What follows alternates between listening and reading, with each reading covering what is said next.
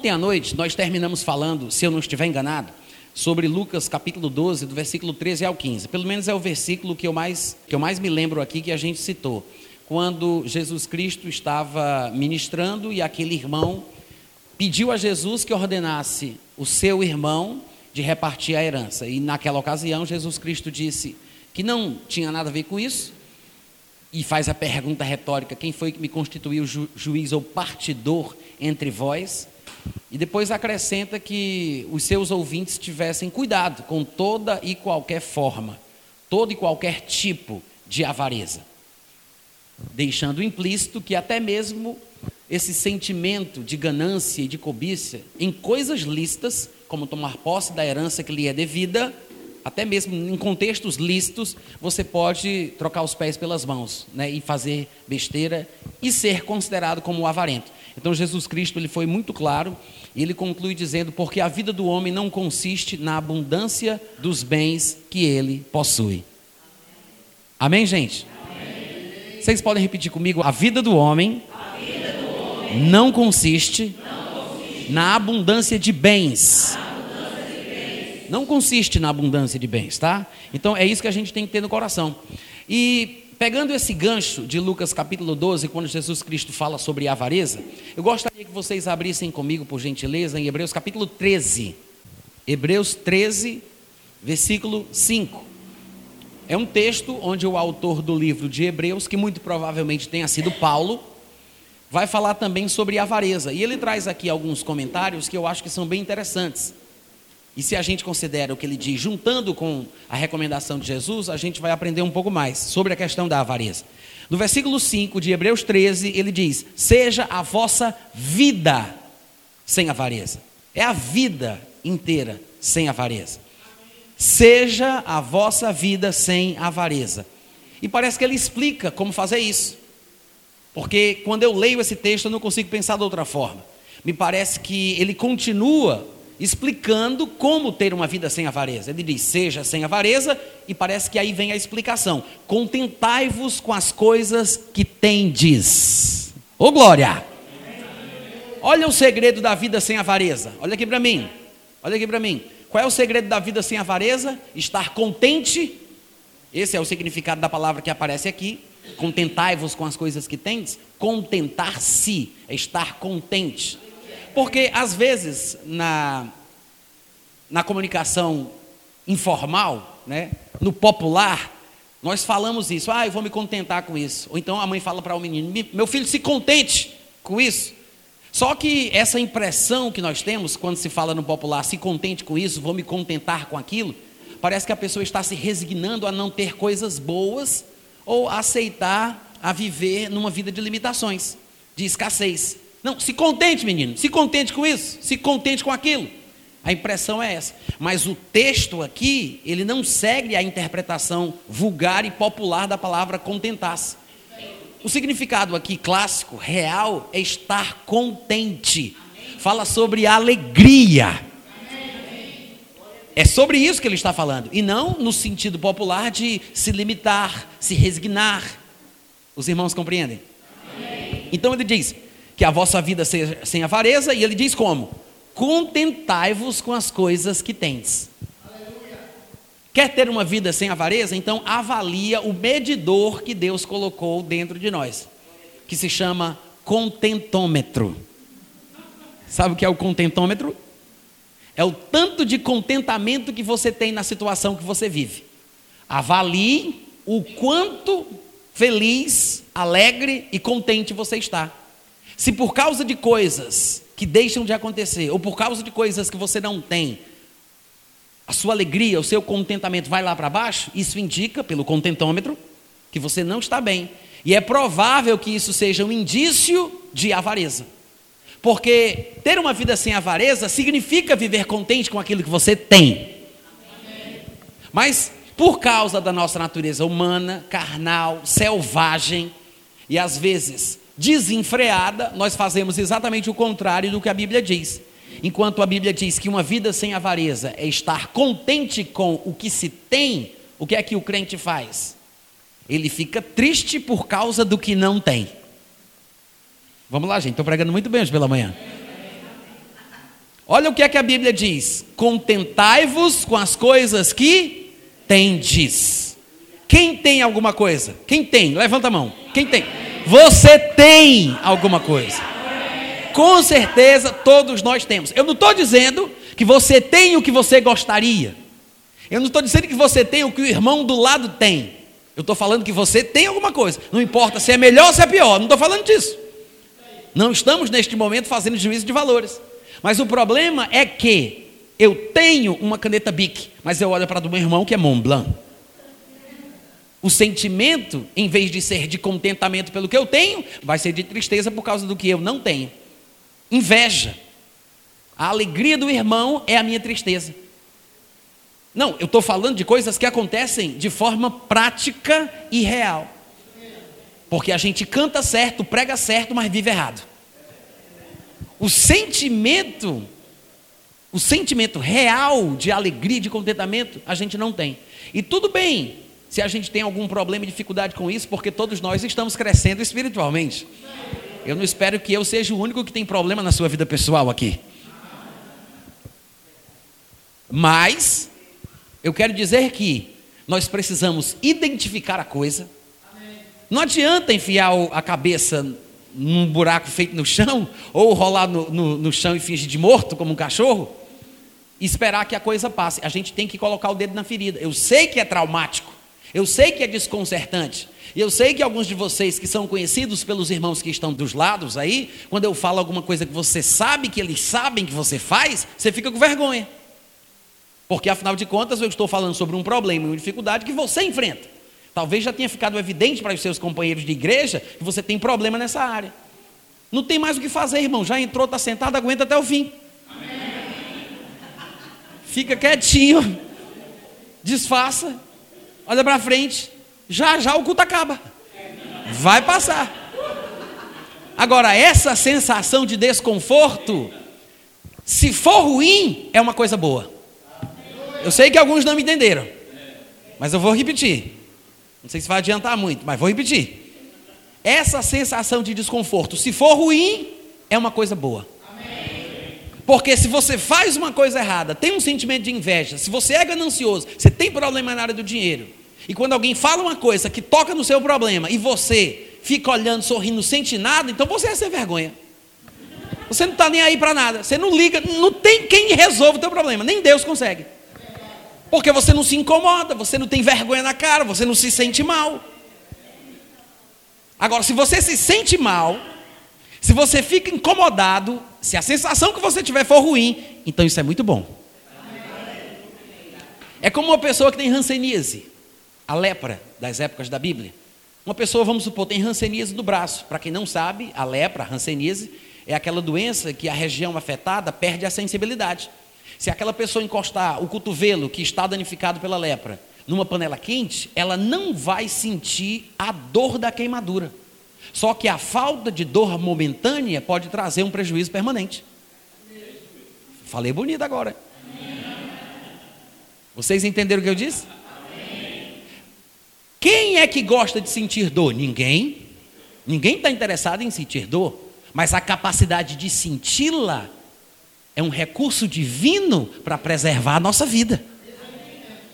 É por isso que tem muita gente boa que não entende o benefício do medo. Se fala tanto sobre o medo não ser uma coisa que vem de Deus, Deus não nos deu espírito de medo, que as pessoas não percebem que existe um lado positivo. Se não tivesse, a Bíblia não falaria tanto, sobre a importância de se viver no medo do Senhor, ou como colocaram em nossas versões, no temor do Senhor. Para quem não sabe, a palavra que foi traduzida por temor é a palavra phobos, do grego, que foi de onde veio a nossa palavra fobia. Phobos. É, é, o medo, o temor santo, sagrado. Existe um santo temor, um temor especial, um medo especial, divino. Não estamos falando desse medo paralisante, satânico, diabólico, que impede a pessoa de avançar, de ousar, mas estamos falando desse medo que é um instinto de preservação da vida, que me faz viver um pouco mais, porque é por causa dele que eu não mexo com a eletricidade de qualquer jeito. É por causa dele que eu não me meto no mar revolto quando eu não sei nadar direito. É por causa dele que eu não atravesso uma avenida movimentada sem olhar para os dois lados. É por causa do instinto de medo de preservação que muitos de nós estamos vivos. Então, existe o lado positivo do desconforto, do mal-estar, do incômodo, porque afinal de contas, é, são nessas situações que nós crescemos. Nos autoavaliamos, julgamos como nós nos encontramos, através do contentômetro, a gente consegue saber como é que a gente vai. Então, você pode se autoavaliar, né? A Bíblia fala que a vossa vida seja sem avareza, contentai-vos. Contentai-vos com as coisas que vocês têm. Então, o que, é que você pode fazer? De forma prática, você pode se exercitar. Quando você se acorda, você pode agradecer a Deus por ter aberto os olhos, por ter conseguido inalar um pouco de ar, por ter pulmões para tratar o ar inalado, para ter pernas para sair da cama, porque você está vivo, porque você tem vida, porque você tem mais um dia, você tem roupa, você tem casa, alguma coisa você tem. Não importa o que você não tem, a questão aqui não é essa. Estamos falando sobre nos treinarmos para vivermos melhor. E o processo que nos protege da avareza, que é apenas um dos problemas que poderiam surgir, mas o processo que nos protege da avareza é ser grato. Porque ninguém vai se contentar com o que tem se isso não for expressão de gratidão, gente. Eu não tenho uma camisa como a sua, eu não tenho um carro como o seu, eu posso não ter uma vida como a sua, uma casa como a sua, mas eu tenho alguma coisa pela qual eu posso agradecer a Deus, pela qual eu posso me concentrar, me alegrar. Não tenho isso, não tenho aquilo, mas tenho alguma coisa. E eu vou me concentrar no que eu tenho para justificar a minha alegria. Contentai-vos com as coisas que tendes. E lá vai o crente ficar triste por causa do que não tem. Nós temos essa tendência, né? De fazer o contrário do que a Bíblia diz. Eu não sei porquê, não sei de onde surgiu isso, mas é um fenômeno, é uma coisa que eu só vejo dentro das igrejas evangélicas. A Bíblia diz: contentai-vos com as coisas que tens. Aí o crente fica triste por causa do que não tem. Aí a Bíblia diz: todos ficaram cheios do Espírito Santo e passaram a falar em outras línguas, conforme o Espírito lhes concedia que falassem. Você faz o apelo para o pessoal receber o batismo no Espírito Santo, aí vem lá o crente, vem para a fila e ele diz: Senhor, estou aqui, pode falar, eu concedo que tu fales. Ele quer que o Espírito Santo fale porque ele concede. Mas a Bíblia diz que o Espírito concedia e o povo era que falava. Mas o crente tem a mania de querer inverter os textos da Bíblia. Aí o crente aprende que tem que imitar a Deus, que é aquele que chama as coisas que não são como se fossem. Aí o crente chama as coisas que são como se não fosse. O que é que eu quero dizer com isso? Porque tem crente que pensa que fé é mentir uma coisa que existe e que está presente, a pessoa nega a sua existência. Ela está doente, mas ela acha que fé é dizer: Eu não estou doente, não está doendo, não estou doente, não está doendo. Isso não é fé, é mentira. Agir como Deus em fé é chamar as coisas que não são como se fossem. O que não está presente, a saúde, a cura, o milagre. Então você tem que chamar a existência o que não é. É chamar a coisa que não é como se fosse, e não chamar o que é como se não fosse. Que absurdo. Agora, por que isso acontece? Não sei.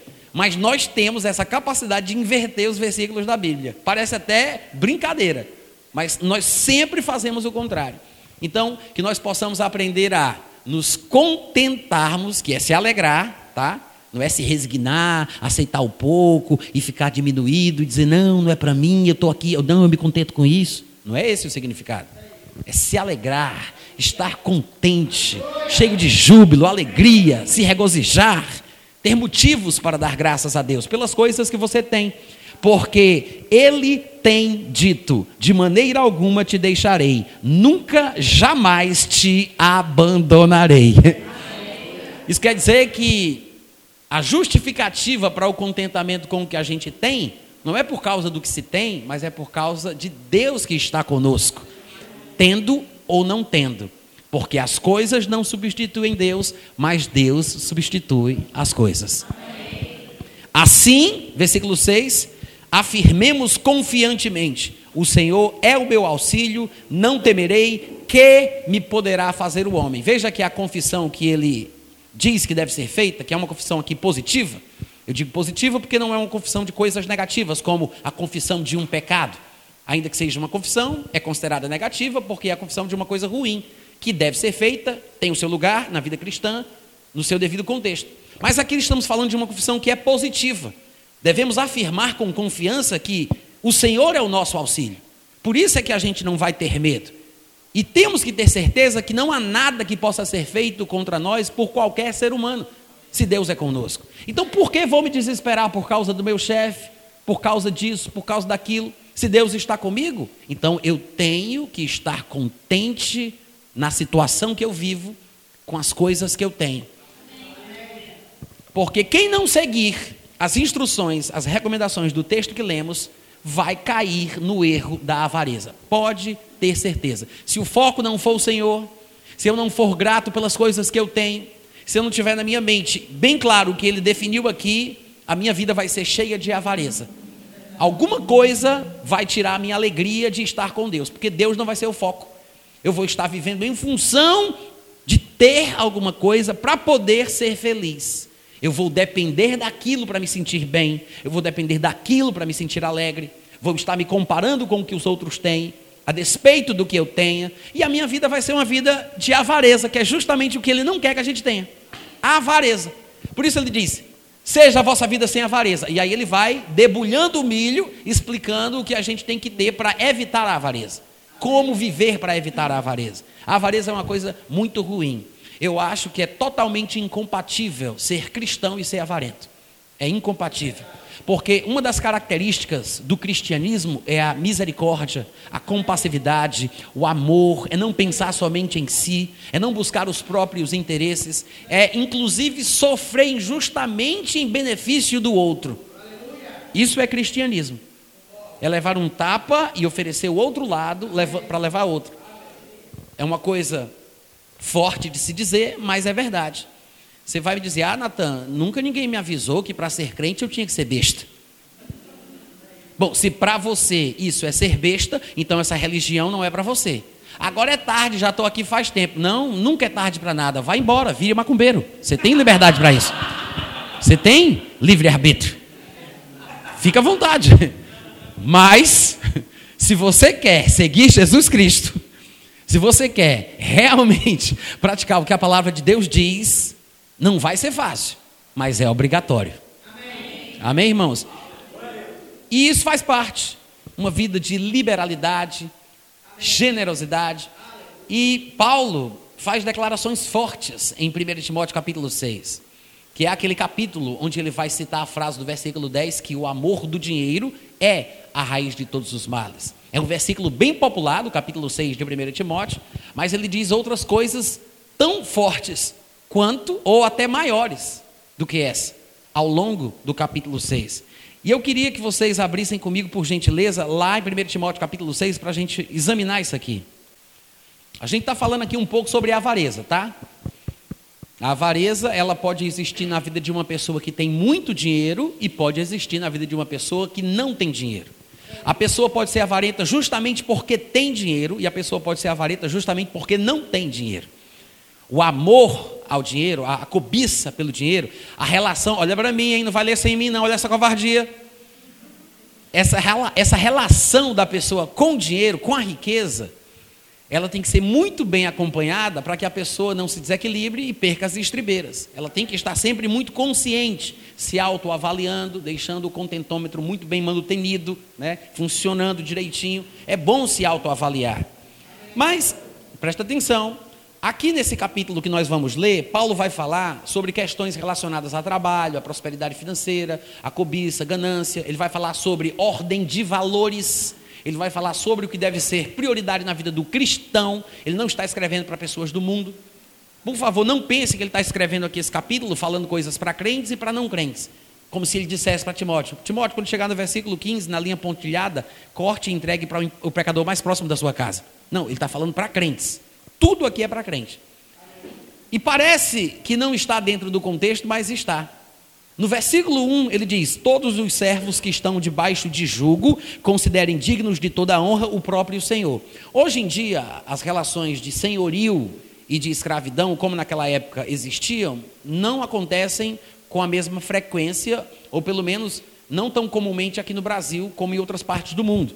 Mas o que chega mais perto do que havia naquela época em relação a ser senhor e ser escravo, ou servo, que é a palavra que aparece, é a relação de trabalho e de empregado.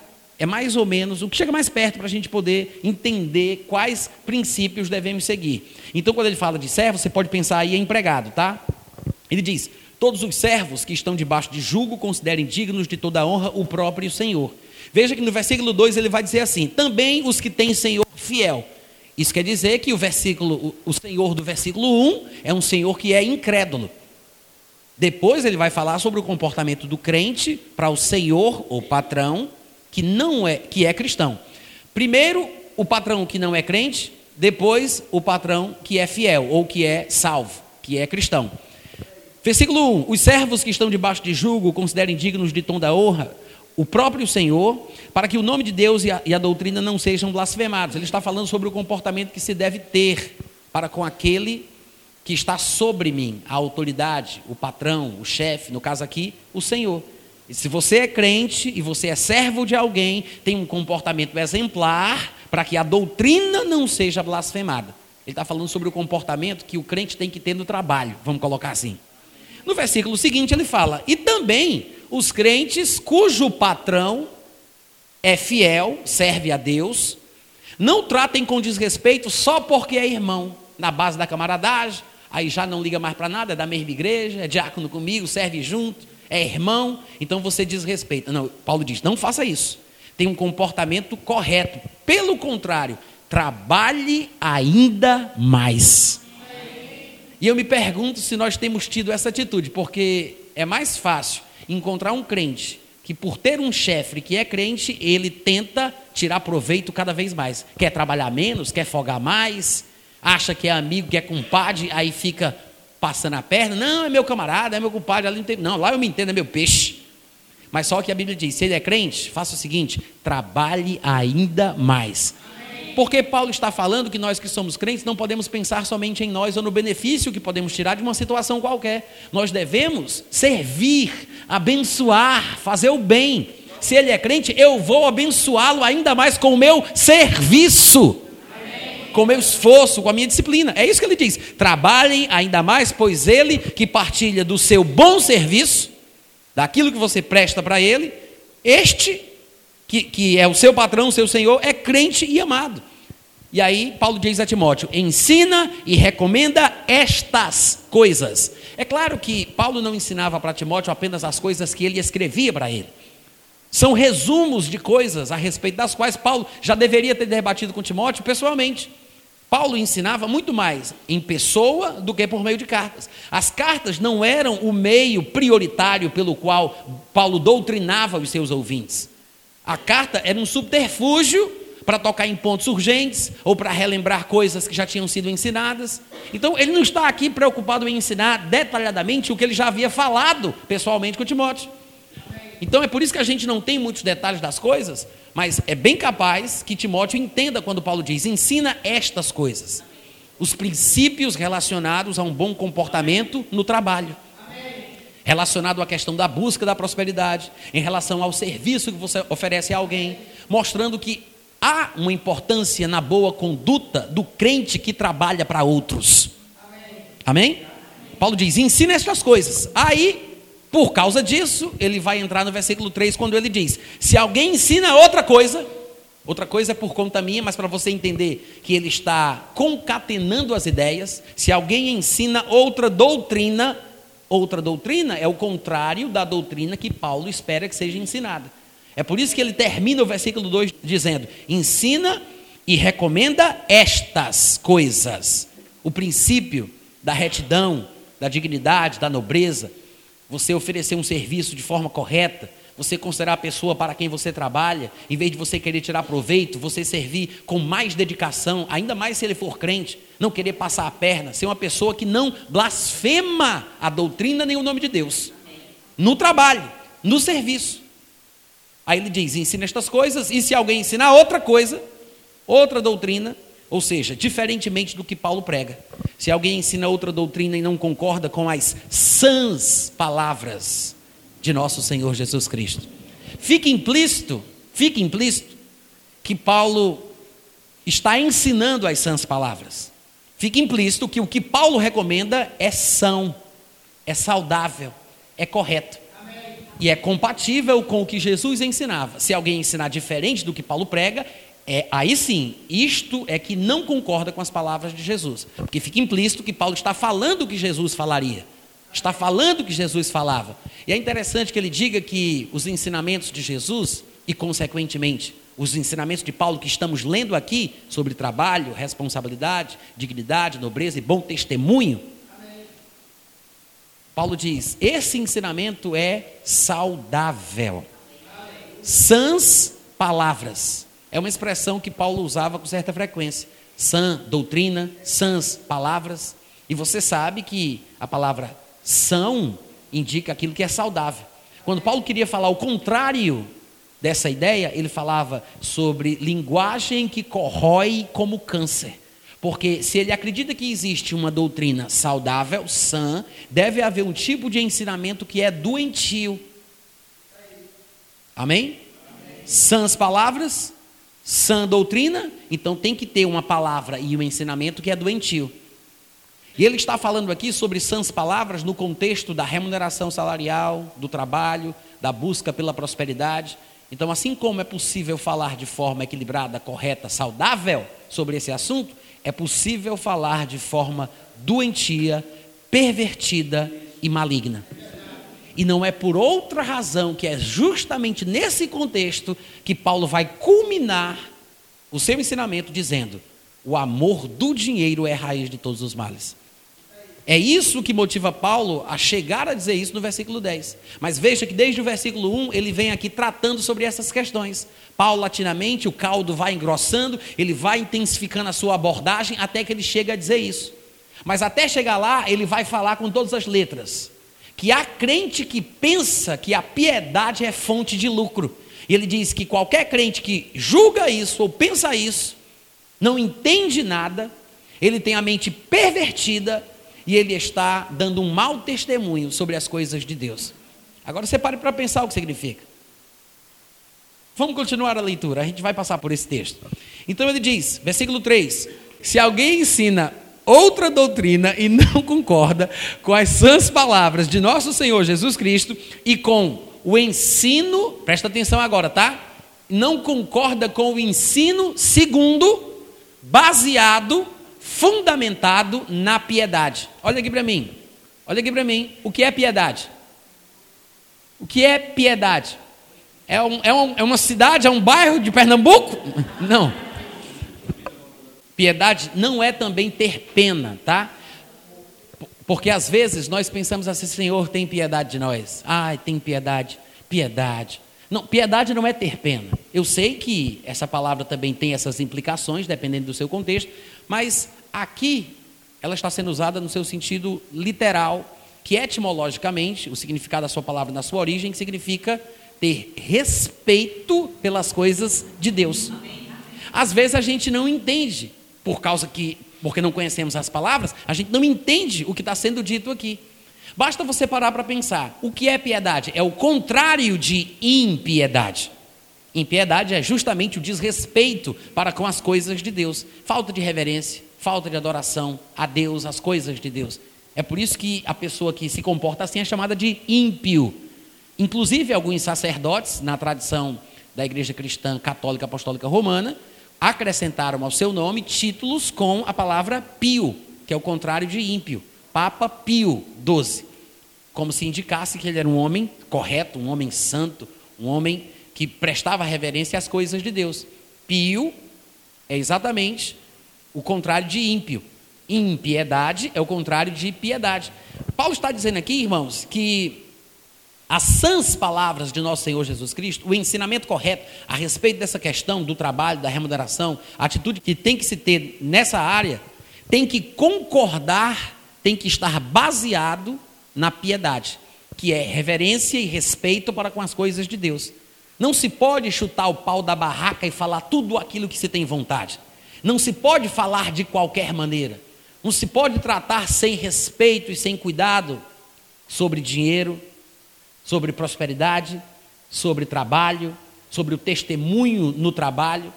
Ele diz que os ensinamentos têm que ser baseados na piedade. Aí ele diz: qualquer pessoa que ensina diferente do que ele fala, que não se baseia na piedade, esta pessoa, no versículo 4, ele diz: é enfatuado e não entende nada. O que é enfatuado? Enfatuado é aquele que é vaidoso, pretensioso, é arrogante. Aí ele continua: é enfatuado, não entende nada, mas o fato é que ele tem mania por questões e contendas de palavras. O prazer dele é discutir miolo de pote. Vocês conhecem essa expressão? Só fala água. O negócio dele é debater, filosofar, discutir, blá blá blá, mimimi. O negócio dele é esse: é debater, discutir.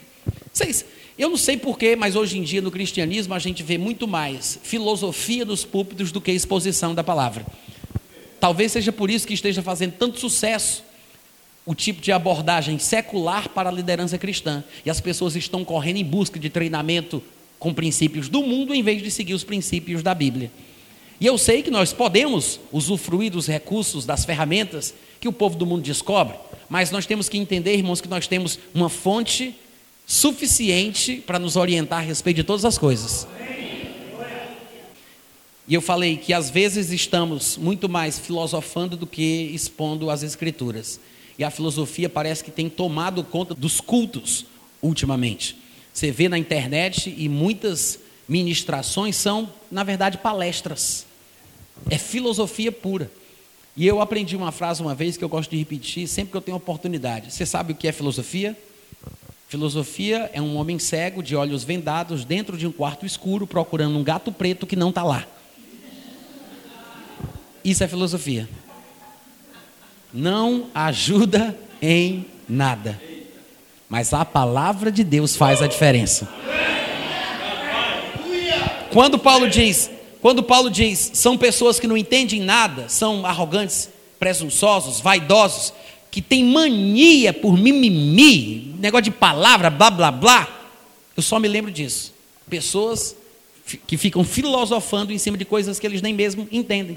Aí ele diz que esse tipo de abordagem ou de pregação, porque ele está criticando aqueles que ensinam outra doutrina, que não condiz com o ensinamento que é segundo a piedade, o respeito para com as coisas de Deus que é devido, ele diz: desse tipo de pregação é que nasce inveja, provocação, difamação, suspeitas malignas. Eu quero que você guarde bem a expressão: suspeitas malignas. Estamos falando dentro do contexto aqui de remuneração, de trabalho, de dinheiro. E ele fala sobre suspeitas malignas nascerem de pregações que são feitas que não se baseiam no respeito que é devido às coisas de Deus na área financeira, do trabalho, da remuneração e assim por diante. Aí ele diz que são altercações sem fim, disputas intermináveis, debates sem fim, por homens cuja mente é pervertida, e aí, mente pervertida significa simplesmente uma pessoa que não pensa corretamente de acordo com a sã doutrina de Cristo, mas ele torce as verdades da palavra. E estes, segundo Paulo, são privados da verdade, porque eles pensam que quanto mais santo a pessoa for, mais rica ela tem que ser. Estes que têm a mente privada da verdade, que ele diz que tem a mente pervertida, supõem que a piedade é fonte de lucro o respeito às coisas de Deus, à santidade, à reverência, eles acham que quanto mais você for piedoso, mais rico você tem que ser. E hoje em dia a gente vê muito isso. Muito isso. Pessoas que pensam que se você é crente de verdade, você tem que ser muito rico. Porque a piedade, a santidade é fonte de lucro. Alô? Vocês estão me ouvindo, gente? Tem gente que pensa assim ou não tem? Tem, tem ou não tem gente que prega isso? Tem. Se você fizer tudo corretinho, se você for santo, se você for correto, você vai ficar muito rico. Muita gente prega isso aqui. Mas Paulo é tão claro e ele diz: Ó, oh, eu quero deixar registrado que quem ensina qualquer coisa que não combina com as sãs palavras de nosso Senhor Jesus Cristo, é enfatuado, não entende nada, tem mania por debate, por falar besteira, das quais vão nascer, pregações das quais vão nascer inveja, suspeitas malignas, porque estes pregadores têm a mente pervertida. Eles acham que a piedade é fonte de lucro. Eles acham que viver uma vida santa vai fazer eu ficar rico. Isso é Paulo criticando os pregadores da sua época. Mas veja que hoje em dia nós encontramos o mesmo tipo de gente. E no versículo 6 ele diz: É, para falar a verdade, de fato, grande fonte de lucro é a piedade, desde que a vivamos com o contentamento. E a gente já sabe que o contentamento tem que ser baseado naquilo que a gente tem. Paulo está falando que se eu viver uma vida piedosa, contente com aquilo que eu tenho, e ele vai deixar isso mais claro daqui a pouco, quando ele disser que se a gente tiver sustento e o que vestir, temos que estar contentes. Então, se a gente vive contente com aquilo que tem, Paulo está dizendo que a nossa vida piedosa vai realmente gerar proveito para a nossa vida. Porque a piedade em tudo é proveitosa, tanto em relação às coisas desta vida, como daquela vida que ainda vai vir. Mas ele não está falando sobre ficar rico, ele não está falando sobre ser milionário, ele não está falando sobre ter mais dinheiro porque vivo de forma santa. Afinal de contas, a abordagem de Paulo aqui no capítulo 6 é, exa exatamente o contrário. É vacinar os seus ouvintes, vacinar o povo que vai ter contato com Timóteo, a não pensar assim, a não buscar essas coisas, a não ter essa expectativa. Por que, que você acha que mais para frente, dentro do contexto, ele vai dizer que muitos homens de Deus que quiseram ficar ricos se desviaram? Daqui a pouco ele vai dizer isso. Porque ele está tentando prevenir o povo desse tipo de pregação de pessoas cuja mente é pervertida, que supõe que quanto mais santo eu for, mais rico eu tenho que ser. Aí ele continua, versículo 7: Porque grande fonte de lucro é a piedade com contentamento, porque nada temos trazido para o mundo, nem coisa alguma podemos levar dele. Não é que não queremos, ele disse não podemos. Eu queria levar. Aí você vai dizer, ah, Natan, você quer levar o quê? Você quer levar o seu carro? Disse, não. Você quer levar a sua casa? Nem casa eu tenho ainda. O que, é que você quer levar? Eu quero levar meus livros. Só queria poder levar meus livros. Eu tenho um quarto de livros lá em casa. Mas não dá. A Bíblia diz: não trouxemos nada, não podemos levar nada. Não dá. Então, tudo que você vier possuir nessa vida vai ser gastado, usado nessa vida. Tem que ser usado aqui, tem que ser gasto aqui. Amém, irmãos? E é interessante que Paulo chame a nossa atenção a isso, porque a gente já sabe dessa verdade, mas às vezes parece que se esquece. Não trouxemos nada, não podemos levar nada. E aí, Paulo, o que é que eu faço então enquanto eu estou peregrinando neste mundo nos meus próximos 120 anos? Ele diz: tendo sustento, com que se vestir, estejamos contentes. Não importa o que é que você está ouvindo por aí através do seu pregador predileto.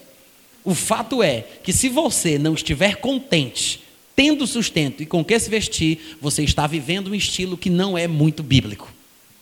O problema é que as pregações que nós ouvimos colocam dentro de nós um sentimento de frustração se a gente não tiver o que é prometido dos púlpitos. É por isso que tem muita gente frustrada na igreja. Não só isso, é por isso que em muitas comunidades onde os pregadores falam muito sobre vitória, sobre fé, sobre conquista e prosperidade, de uma forma desequilibrada, às vezes acontece das pessoas se sentirem sós, porque cada um tem que correr atrás do seu primeiro milhão. É o sonho americano evangélico. A, pessoa tem que conquistar, a pessoa tem que produzir. E se surge um jovenzinho na igreja dizendo: Ah, eu estou trabalhando porque eu estou querendo ir para uma conferência, mamãe e papai são pobres, eu também ainda não estou trabalhando, eu tenho muito pouco, eu estou querendo me oferecer para lavar os carros de todos os irmãos em troca de tantos reais para que eu possa pagar minha conferência. Aí o irmão que diz que tem fé vai humilhar esse irmão porque ele não está crendo, ele está se humilhando. Enquanto ele está tentando trabalhar para conseguir dinheiro. Mas as pessoas desprezam pessoas que fazem atividades como essa, que deveriam ser dignificadas. Mas, dependendo do tipo de mensagem que nós trazemos nos púlpitos, nós transmitimos esse espírito nojento, doentio, de individualismo, de egoísmo. E as pessoas começam a se isolar E daqui a pouco, quando uma pessoa não consegue viver bem financeiramente, a pessoa está passando uma necessidade, o povo fica com vergonha de dizer que é amigo dele, porque um homem desse não está andando na fé. Só pode estar em pecado, porque quem vive de uma forma piedosa vai ficar rico. Hein? É ou não é? Presta atenção. Eu sei o que eu estou falando. agora, agora, a Bíblia tem princípios que estão relacionados à prosperidade e ao melhoramento de vida das pessoas. Só que, ainda que Deus faça isso conosco de forma milagrosa, porque Deus é Deus de milagres, e se Ele não opera milagres, inclusive na área financeira, para que continuar chamando Ele de Deus? Né? Então, Ele faz milagres, mas nós temos que entender que Deus jamais, por exemplo, faria dinheiro cair do céu na nossa casa. Por quê? Porque seria dinheiro falsificado, porque se é para usar o dinheiro do Brasil, tem que ter a inscrição do Banco Central. Tem que estar tá registrado. Deus não falsifica dinheiro. Então, gente, eu vim para cá, para esse texto de 1 Timóteo, porque estávamos falando sobre o contentômetro de Hebreus capítulo 13, versículo 5. Que a vossa vida seja sem avareza, contentai-vos com o que vocês têm. E aqui Paulo, ele exemplifica o que se deve ter para ficar alegre, contente. Ele diz: tendo sustento, com o que nos vestir, estejamos contentes. Isso parece mostrar que existe uma linha da pobreza inadmissível. Aí sim a pessoa poderia ficar triste, chorar, pedir ajuda. E na igreja, nós devemos ajudar uns aos outros.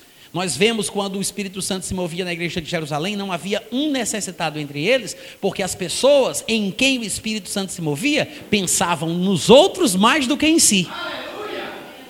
E é uma pena que hoje em dia as coisas não sejam iguais. E é por isso que muitas vezes eu me questiono se realmente o poder de Deus está agindo em certas congregações, porque as pessoas cada vez mais se isolam, mais pensam em si mesmas, mais procuram explorar na área financeira. E aqui ele fala: se você não tiver sustento, se você não tiver o que vestir, então tudo bem, a sua tristeza, o momento difícil que você está passando pode justificar uma atitude ruim, mas a igreja vai ajudar, a pessoa tem que orar. A Bíblia diz: se alguém está triste, ore, porque Deus responde às orações. Mas se você tem sustento, você tem o que vestir, então esteja contente. E ele diz no versículo 9: Ora, por que eu estou dizendo isso? Eu estou dizendo porque os que querem ficar ricos caem em tentação. E hoje em dia tem pregador que não tem vergonha de perguntar: quem quer ficar rico aqui? Quem quer ficar rico? Ninguém tem nem vergonha de falar isso. Porque Paulo diz: quem quer ficar rico cai em tentação. A Bíblia está podre, gente? Perdeu o valor? Por que não se prega mais isso hoje em dia? Por que não se fazem as mesmas advertências? Por que não temos os mesmos cuidados da época dos textos, que os textos bíblicos foram escritos?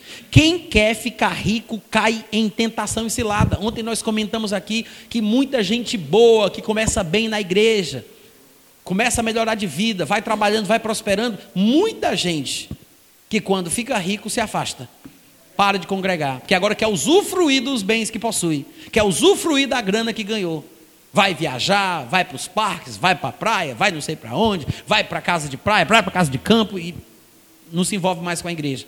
O que é que adianta você ganhar o mundo inteiro e perder o controle da sua própria vida? Ou como está nos nossos textos, perder a alma, né, que traduzindo significa vida. Perder o controle da sua própria vida. O que é que adianta ganhar o mundo inteiro e perder o controle da sua vida? Não vale a pena ser rico assim, gente. Sinceramente. Eu sei que alguns podem pensar que o texto que eu usei, que eu estou usando aqui de 1 Timóteo 6, é um texto contra a riqueza, mas não é. Ele está fazendo advertência ao amor à riqueza. Daqui a pouquinho, você vai ver isso, daqui a pouquinho, quando Paulo passar a maior parte do tempo fazendo advertências com respeito aos perigos da cobiça, do querer ficar rico, do amor do dinheiro, ele vai mostrar como um crente que é rico deve viver. Essa é a parte que ninguém lê, é a parte que ninguém conhece, de 1 Timóteo capítulo 6. O pessoal lembra dos versículos que nós estamos lendo, ainda que não liguem muito, mas lembram. Mas a parte onde ele fala como um crente rico deve viver, o pessoal nem conhece. Aqui no capítulo 6 do 1 Timóteo. Mas voltando ao versículo onde nós lemos, ele disse: Tendo sustento com o que nos vestiste, estamos contentes. Versículo 9: Os que querem ficar ricos caem em tentação, caem em cilada e em muitas concupiscências, não são poucas, são muitas concupiscências insensatas, sem sentido e perniciosas, ou seja, venenosas. Está falando aí sobre o perigo de morrer mesmo. As quais afogam os homens na ruína e na perdição. Porque o amor do dinheiro foi a raiz de todos os males. É assim que está escrito? Não. Ele disse: o amor do dinheiro é raiz de todos os males. E eu quero que você entenda que Paulo está fazendo essas recomendações para crentes. Ele está falando com crente. O amor do dinheiro é raiz de todos os males. Ele disse no versículo 9 que os que querem ficar ricos caem em tentação e cilada. E continuando no 10, ele diz: Alguns, nessa cobiça, se desviam da fé. Por que se desviam da fé? Porque eram crentes. Ele está falando de crente que se afasta. Ele não está falando do povo do mundo. Ele está falando daqueles que estavam sentados nos mesmos lugares que vocês. Pessoas que congregavam, que se reuniam, que amavam ao Senhor, que estavam levantando as mãos, que iam para a igreja. Crentes. Ele diz: crentes que se desviaram da fé, e não só isso, como se não bastasse, além da queda, o coice. A si mesmos se atormentaram com muitas dores. Se atormentaram com muitas dores, porque só Deus sabe a dor que uma pessoa que se desvia, por, nesse contexto aqui, por causa dessas coisas, só Deus sabe a dor que uma pessoa dessa sente lá no travesseiro quando ela vai dormir. Que ela fica pensando: ah, meu Deus, como era boa a minha vida naquela época, meu pai, meu Deus do céu, o que foi que eu fiz, onde é que eu errei? Só que a pessoa está tão enlamaçada chafurdada na areia movediça, que quanto mais ela mexe, mais ela afunda. Existem situações em areia movediça que para sair só com a ajuda de uma pessoa de fora, para puxar, para tirar ela de lá. Quanto mais a pessoa mexe, mais ela afunda. E tem muita gente que está exatamente assim, se afogando na perdição. Por causa de quê, Natan? O texto diz: por causa de querer ficar rico, por causa do amor do dinheiro, por causa dessa cobiça como é usada aí no versículo 10. São três expressões que falam da mesma coisa: querer ficar rico, amor do dinheiro, essa cobiça. Vocês podem repetir? Certo, sem tumulto, vamos tentar de novo. Amor do dinheiro, querer ficar rico, essa cobiça. São as expressões que Paulo usa para alertar os cristãos. Aí quando chega no versículo 11, ele diz: "Tu, porém, homem de Deus", falando com Timóteo, e eu acredito que quando ele diz homem de Deus também fica implícito que serve para mulher de Deus. Qualquer pessoa de Deus que queira fazer o que é certo tem que seguir as recomendações que ele vai dar agora. Tu, porém, homem de Deus, mulher de Deus, foge. Ele disse: Foge destas coisas. De quais coisas ele está mandando fugir? Querer ficar rico, o amor do dinheiro, essa cobiça. Ele não está falando para fugir do trabalho, ele não está falando para fugir do empreendimento, ele não está falando para fugir de planejamentos para a prosperidade. Ele não está falando que você não deve se preocupar com o sustento dos filhos, o sustento da casa, com o seu futuro, com a previdência social, a sua aposentadoria. Ele não está falando que você tem que ser irresponsável, ele está falando para você ter cuidado com os seus sentimentos em relação ao dinheiro que você conquista à medida que vai trabalhando. O problema não é o dinheiro, é amá-lo, é ter uma relação com ele duvidosa. O amor do dinheiro, querer ficar rico. Essa cobiça é que é doentia e muito perigosa. É por isso, gente, que nós temos que ter cuidado quando nós pregamos sobre o assunto da prosperidade na igreja. Devemos falar sobre isso porque é um assunto bíblico. A Bíblia ensina sobre dinheiro. A Bíblia ensina sobre trabalho. Mas nós temos que ter responsabilidade. Devemos ter cuidado. Assim como parece que Paulo tinha cuidado ao tratar sobre o assunto. Foge destas coisas e hoje em dia as pessoas estimulam os outros, né? Nessa, nessa situação tão perigosa. Foge destas coisas Antes segue a justiça, a piedade, a fé, o amor, a constância, a mansidão. Combate o bom combate. Toma posse da vida eterna, para a qual também foste chamado, e da qual fizeste a boa confissão perante muitas testemunhas. Paulo está exortando a Timóteo a não se desviar por causa de interesse financeiro. E essa declaração final que acabamos de ler está associada ao que ele vem falando desde o começo que ele deve tomar posse da vida eterna, em vez de se deixar levar por coisas passageiras. A vida que é eterna tem que estar em foco na vida de Timóteo. Por isso é que ele diz isso aqui. Fica firme na confissão que você fez, não se desvia, permanece no alvo, toma posse da vida eterna, luta por isso, combate o bom combate da fé. Porque às vezes é um esforço você se privar, se controlar em relação à tentação de querer ficar rico. Então Paulo está falando sobre isso. Aí ele abre um parêntese que começa no versículo 13 e vai até o versículo 16. Ele abre um parêntese. Exorto-te perante Deus que preserva a vida de todas as coisas, bababá, babá. Ele abre um parêntese. Depois que ele fecha o parêntese, ele volta a falar sobre o assunto do crente e o dinheiro. Que é agora quando ele vai falar como um crente que tem muito dinheiro deve ser. Veja, ele fecha o parêntese no versículo 16 e no versículo 17 ele diz: e faz o seguinte: exorta aos ricos do presente século, porque ele estava falando sobre crentes que estavam se desviando pela ganância, pela cobiça, por quererem ficar ricos, porque estavam amando o dinheiro. E agora ele vai falar o que Timóteo tem que dizer aos crentes que já são ricos, porque é possível que a pessoa seja crente e seja rica. Amém, Amém gente? Aí ele diz: exorta aos ricos do presente século. E muita gente não entende essa expressão, porque ele diz: ricos do. Presta atenção, olha para cá, tá, gente? Não vai ler sem mim, não. Eu quero que vocês prestem atenção ao que eu estou comentando aqui. Muita gente se atrapalha com essa expressão, ricos do presente século. Tem quem pense que Paulo está falando sobre pessoas que são do mundo, que são ricas, ricos do presente século. Mas não é isso que ele quer dizer. Ele está fazendo uma comparação entre a vida presente e a vida futura. Existe uma riqueza da vida atual e existe uma riqueza da vida que vai vir. Existe uma riqueza natural e existe uma riqueza espiritual. É por isso que ele fala no versículo 17: fala com os que são ricos do presente século. Claro que ele não está falando sobre incrédulos e pessoas do mundo, porque senão é como se Paulo estivesse dizendo assim: Olha, Timóteo, eu estou te escrevendo aqui, falando sobre essas questões do bom comportamento e do bom testemunho que o crente tem que ter no trabalho, que tem que respeitar o seu patrão, e se ele for crente, ele tem que trabalhar ainda mais para ele, porque ele é um crente, ele é um amado e que as pessoas têm que saber que devemos viver de forma correta, porque este é um ensinamento saudável, são do Senhor Jesus Cristo nesta área, porque tem pregador por aí que está dizendo que se você quiser ficar rico, você tem que ser santo, como se a piedade fosse fonte de lucro, mas esse povo não entende das coisas, são privados da verdade. E na verdade o problema é que quem quer ficar rico acaba se desviando, e ele vai falando, vai falando.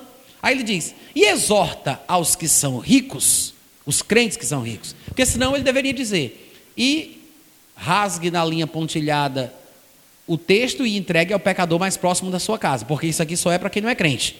Não, o versículo 17 está dentro da mesma carta, faz parte do mesmo contexto, ele está falando para cristãos que são ricos, não espiritualmente, mas ricos naturalmente. Ele está falando sobre crentes que são ricos, gente. É por isso que no versículo, por exemplo, 19, ele vai dar as recomendações que Timóteo tem que dizer aos crentes ricos. Aí no versículo 19 ele diz que estes acumulem para si mesmos tesouros. Ora, se eles já são ricos, por que ele está falando sobre acumular tesouro? Ele está falando sobre tesouro espiritual. Aí ele diz que acumulem para si mesmos tesouros, que é o sólido fundamento para o futuro, a fim de se apoderarem da verdadeira vida ele está falando sobre esta vida que vivemos agora, que não é a verdadeira, porque esta vida é transitória, é passageira, é uma vida temporária, mas existe uma vida que ainda não se manifestou, porque só vai se manifestar no futuro, que é a verdadeira vida. Então, ele está fazendo uma comparação entre a riqueza do presente e a riqueza do futuro. Ele está fazendo uma comparação com a riqueza desta vida e a riqueza da verdadeira vida.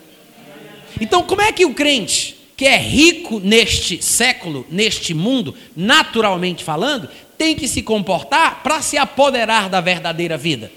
Vamos ler o recheio. Ele diz, versículo 17: Fala aos crentes que são ricos no presente século que não sejam orgulhosos, porque há uma tendência de quem é rico de ser orgulhoso. Que a pessoa tem dinheiro, ela faz o que ela quer. Se tiver muito dinheiro, ela pode acordar e dizer: Ah, eu vou tomar o café da manhã lá no Rio de Janeiro. Pega o jatinho dela e vai-se embora. É normal que quem tem muito dinheiro não veja obstáculos para muita coisa. E a pessoa fica muito orgulhosa, envaidecida, ensoberbecida. Então ele diz que quem é rico e é crente não pode ser orgulhoso, que não pode depositar sua esperança na instabilidade da riqueza, mas deve depositar em Deus, porque é Ele que tudo nos proporciona ricamente para que tenhamos prazer. Veja, que Deus não é contra o nosso prazer, que Deus nos proporciona tudo, mas nós temos que ter uma vida equilibrada. Mesmo que sejamos crentes e sejamos ricos, nós temos que seguir os pré-requisitos da palavra. Se você é crente, está trabalhando, e se porventura você ficar rico, lembre-se, é assim que você tem que ser. Você não pode ser orgulhoso. Você não pode ficar individualista. Você não pode ficar confiando no dinheiro que você conquistou. Você tem que depositar a sua esperança em Deus e lembrar de Deus que foi Ele que te deu tudo para que você tenha o prazer que você tem. Amém. Mas não para aí. Não para aqui. Ele diz mais: Eu quero também que você diga que os que são ricos, que pratiquem o bem e que sejam ricos sim, mas de boas ações, de boas obras. E se tem muito dinheiro, tem que dar muito, porque tem que ser generoso quando for dar é rico, é crente, então seja generoso. Quem tem muito, tem mais é que dá muito.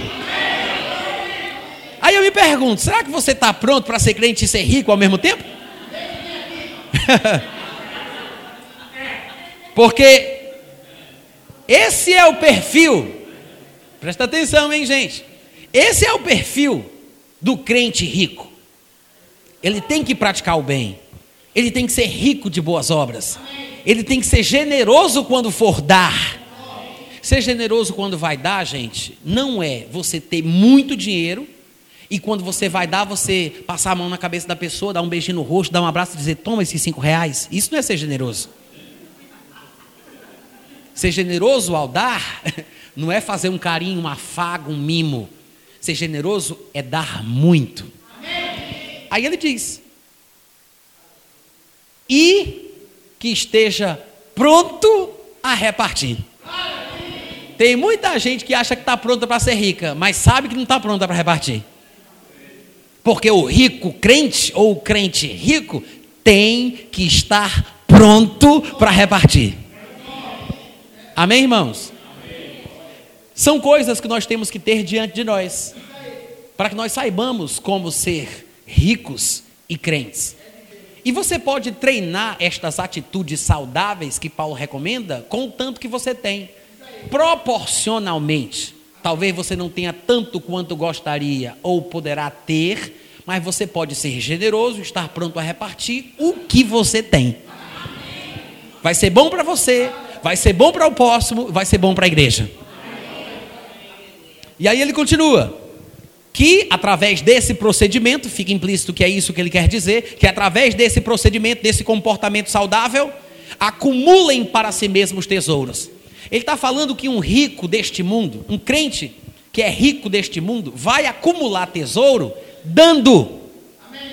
É isso que ele está falando. Quando a pessoa reparte o que tem, é generosa quando ela dá, proporcionalmente, inversamente, de forma inversamente proporcional. Tanto quanto ela dá, mais ela acumula para si. É isso o que Paulo está dizendo: que quando a pessoa é generosa, quando a pessoa compartilha, reparte, distribui, ela vai acumulando para si um tesouro espiritual, que é um, um, um, um fundamento sólido para o futuro. Pode não ser para o presente, mas é para o futuro. A fim de se apoderarem da verdadeira vida. Amém, gente? É por isso que é uma tolice as pessoas dizerem que quando você dá dinheiro a um pobre, a um miserável, você está desperdiçando o seu dinheiro. Eu já vi pregadores da fé falando isso. dizendo que quando você quer ter um retorno em 30, 60 ou 100 por um, você tem que ofertar em boa terra. Porque se você depositar o dinheiro numa terra que não é boa, você está fazendo uma boa ação, mas está desperdiçando o seu dinheiro. Não é um investimento muito bom. É como colocar dinheiro num vaso sanitário e dar descarga. Se você dá para um pobre, porque não é boa terra. Veja o que é um esmoléu miserável. Isso é boa terra? Claro que não. O que é uma boa terra? Eis que estou aqui diante de vós. Ele não diz isso. Ele não diz isso. Mas vai conduzindo o povo num acordo tácito a chegar a essa conclusão. Sem palavras. Porque as pessoas pegam a expressão semear em boa terra que Jesus Cristo falou na parábola do semeador, que não tem nada a ver com dinheiro, porque ele está falando sobre semear entre os espinhos, semear à beira do caminho e semear em boa terra. Quando ele fala de alguém que ouve e entende a palavra, que vai produzir a 30, 60 e 100. Ele não está falando sobre dinheiro. Aí você vai me dizer, mas não existe a figura de semeadura na área financeira? Existe. Mas quando aparece isso, é numa passagem que normalmente os pastores usam para falar sobre dízimo e oferta, para ajudar a igreja. Mas Paulo citou a semeadura sobre dar dinheiro para os pobres da igreja de Jerusalém. Quando ele fala sobre quem semeia pouco, colherá pouco, quem semeia muito, muito colherá. Ele está falando sobre uma coleta que estava sendo feita para ajudar os pobres da igreja de Jerusalém. É por isso que eu não entendo porque as pessoas têm a mania de dizer que dá para o pobre não é semear em boa terra. Porque está escrito na Bíblia que quem dá ao pobre empresta a Deus. E Deus pagará o seu benefício. Deus pagará. Não é aquele que empresta para o pobre, não, é aquele que dá para o pobre. Dá para o pobre. Quem dá para o pobre empresta a Deus. Gente, gente, significa o quê? Que nós temos que ser generosos, porque o que Deus recompensa é a generosidade do coração. Não é a generosidade da quantidade em si. Porque eu posso dar muito dinheiro com a atitude errada para chamar a atenção e perder a benção. Ananias e Safira morreram porque deram dinheiro na igreja. Você sabia disso? Morreram porque deram dinheiro na igreja. Mas não é porque simplesmente deram dinheiro, mas porque deram dinheiro com a atitude errada. Eles não deram pela motivação certa. Eles não queriam contribuir, não queriam abençoar, não estavam pensando nos outros, na igreja, na obra, nos ministros. Eles estavam pensando em si. Eles viram que José tinha dado uma quantidade, tinha vendido um terreno e dado a quantidade de dinheiro para os apóstolos e foi apelidado carinhosamente de inspiração, é um ânimo, Barnabé. Ele também, Ananias também pensou: eu quero um apelido carinhoso. Eu também quero um tapinha nas costas. Eu também quero contar o meu testemunho domingo à noite no microfone.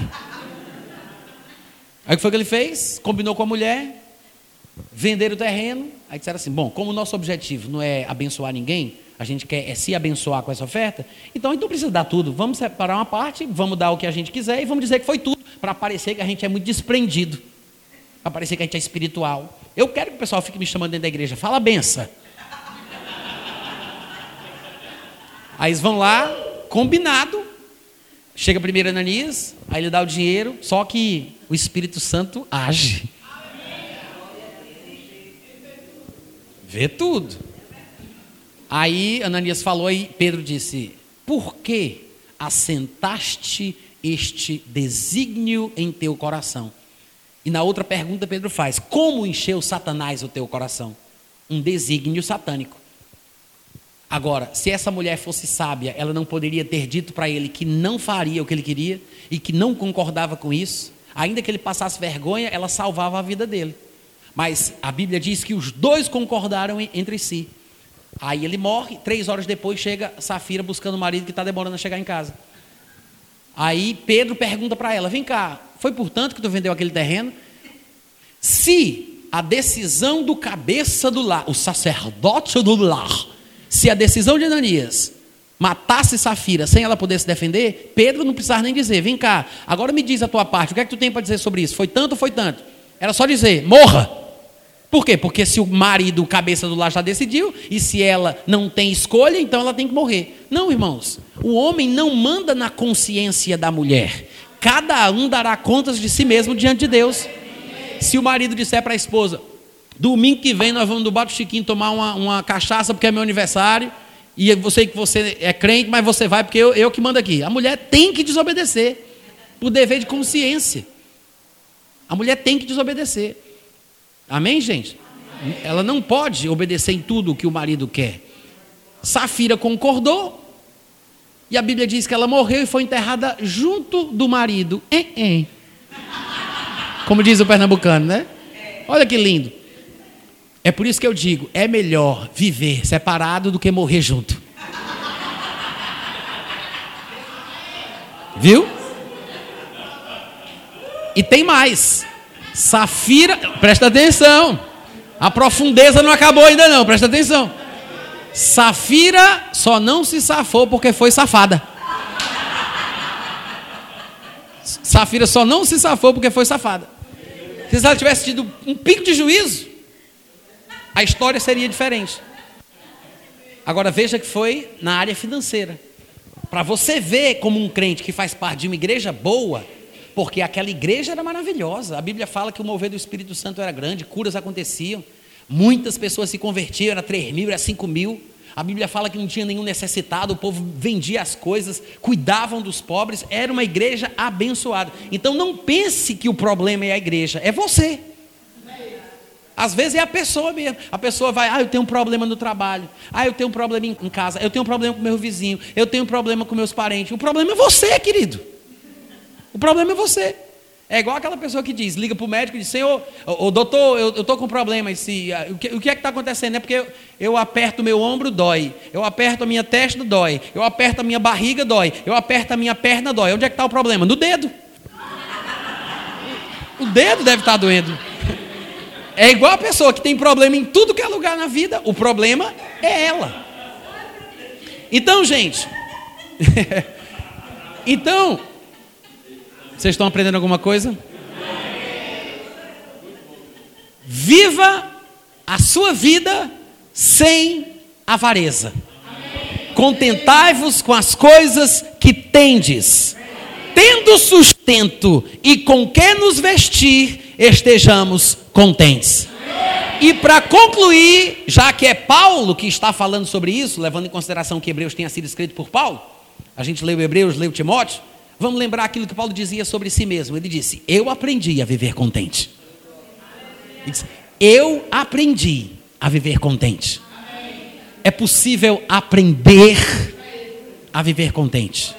Não pense que a pessoa nasce feliz. Puxa, fulano de tal tem o dom da alegria, o dom da felicidade, o dom do contentamento. Eu queria ser assim, mas parece que Deus só me deu a desgraça, a miséria, a tristeza. Não, a alegria e o contentamento é uma coisa que se desenvolve. Você pode aprender a ser contente. Se Paulo disse, eu aprendi a viver contente, é porque é possível que a gente aprenda também. Amém, irmãos?